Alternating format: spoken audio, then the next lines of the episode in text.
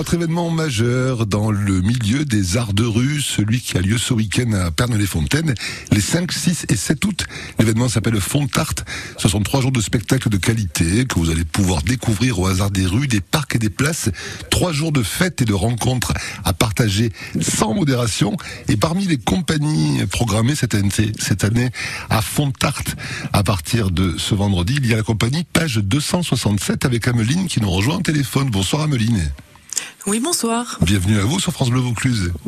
Merci. Avec plaisir. Pourquoi page 267 pour intituler votre compagnie? Alors, page 267, c'est extrait d'une chanson de Mansfield Tia. C'est une chanson qui s'appelle Le Dictionnaire.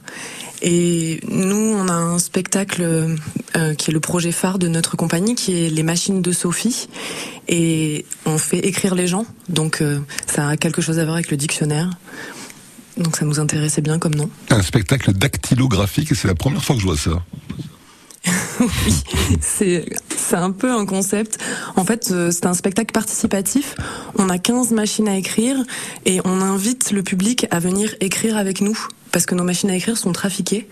Donc euh, même des gens qui seraient pas très inspirés pour écrire, qui ont pas trop l'habitude, là euh, c'est la machine avec son bricolage qui induit une piste d'écriture.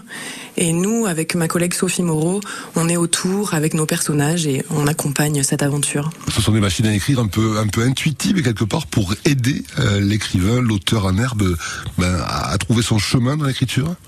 Oui, exactement. En fait, les bricolages sont très simples. Par exemple, on a la machine rétro sur laquelle on a euh, euh, installé un rétroviseur. Et donc, c'est la machine euh, d'espionnage de James Bond. Donc, vous vous installez devant la machine, vous réglez votre rétroviseur et vous allez pouvoir noter tout ce que vous voyez sans vous retourner. Et on peut participer à vos, à vos prestations, les machines de Sophie, à partir de 10 ans. Je vous l'ai demandé tout à l'heure en préparant cette émission, vous m'avez dit oui, parce qu'il faut bien maîtriser l'écriture. En fait, il faut surtout bien maîtriser le clavier. Mmh. Et avant 10 ans, même si les enfants savent écrire, ils, vont galérer avec les claviers euh, de machines qui sont les mêmes que les claviers d'ordinateur.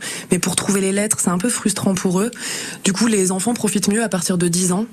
Nous, on adore les ados et ça marche très bien aussi en famille, euh, parents, grands-parents compris. ça va être très sympa. Alors, vous êtes sur euh, Fontarte pendant trois jours? Oui, tout à fait. Alors donnez-nous les, endroits où on peut vous retrouver, les horaires si possible, parce qu'il y a énormément de compagnies bien sûr. Et voilà, c'est bien qu'on sache à peu près à quel endroit vous trouvez et quel jour vous trouvez à quelle heure aussi s'il vous plaît. Alors nous, on sera cours des Ursulines, vendredi, samedi, dimanche, vendredi à 18h, samedi à 17h et à 19h15, dimanche à 17h et à 19h. Et j'invite vraiment le public à venir un quart d'heure avant parce que nous n'avons que 20 places pour notre spectacle. À chaque fois. Donc venez un petit peu avant prendre un petit ticket, comme ça vous serez sûr de pouvoir participer. Le programme complet projecteur-perne.fr.